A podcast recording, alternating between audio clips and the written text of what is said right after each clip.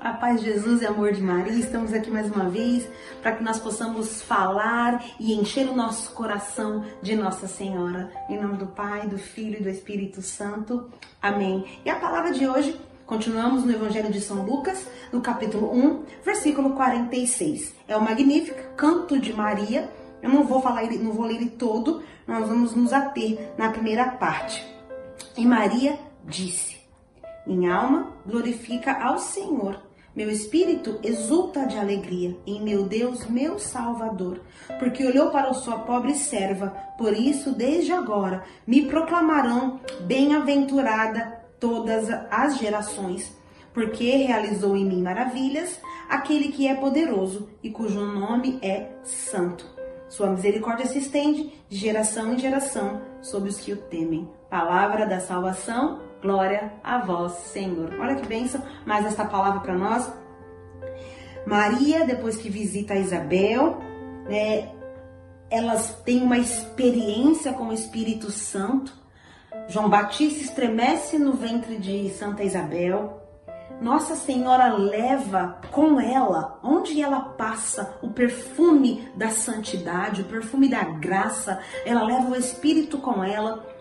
Uma mulher cheia do Espírito Santo, um homem cheio do Espírito Santo, tem algumas características. E uma das características é o homem e uma mulher que louva, que glorifica, que engrandece o nome do Senhor, que ali contempla as maravilhas do Senhor e a toda a honra e glória é para ele. E Maria, como a agraciada, como uma mulher cheia da graça, cheia do Espírito, como ela é humilde. Né? Maria não queria nenhuma glória, nunca quis nenhuma glória. Tudo que Maria quer e tudo que Maria sempre quis e quer até hoje é que nós conheçamos o seu filho Jesus. É a única coisa que Maria quer e que Maria espera. E naquele momento ela diz: A minha alma glorifica ao Senhor. Olha que maravilha! Quando a nossa alma ela tá em paz, feliz, agraciada, o que nos resta é agraciar e louvar o Senhor. A minha alma glorifica ao Senhor, o meu espírito exulta de alegria. Maria se alegrou no Senhor. Maria se alegra no Senhor, porque ele fez grandes grandes maravilhas. Maria mesmo sem saber do que iria acontecer, sem saber, porque é, o, o anjo não chegou para ela e disse: Olha, Maria, vai ser assim, você vai ficar grávida e aí depois vai acontecer isso. Olha, Jesus vai ser morto na cruz. Ela não sabia detalhes do plano do Senhor. Ela só confiava. Ela sabia que ela estava grávida do Espírito Santo. E mesmo assim, mesmo na dificuldade, no medo, mesmo na incerteza, Maria glorificou e louvou o nome de Deus. Porque olhou para sua pobre serva. Mais uma vez, Maria mostrando a sua humildade. Por isso, desde agora, me proclamarão bem-aventurada. Claro que ela é bem-aventurada. A mulher que recebeu uma visita do anjo e teve a honra, a honra de carregar Jesus no seu ventre ela é bem-aventurada.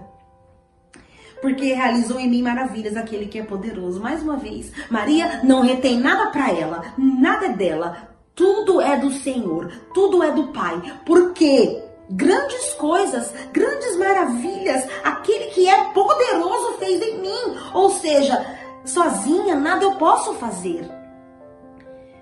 Ah, e cujo nome é Santo. Maria que abriu a sua boca para a louvar e glorificar o nome de Deus. Então que você possa também, como Maria, mesmo nas incertezas da sua vida, mesmo nesse tempo de pandemia, mesmo na naquela naquele milagre que você espera e nunca chega, no meio da dificuldade que você vive, das suas impossibilidades, louve a Deus.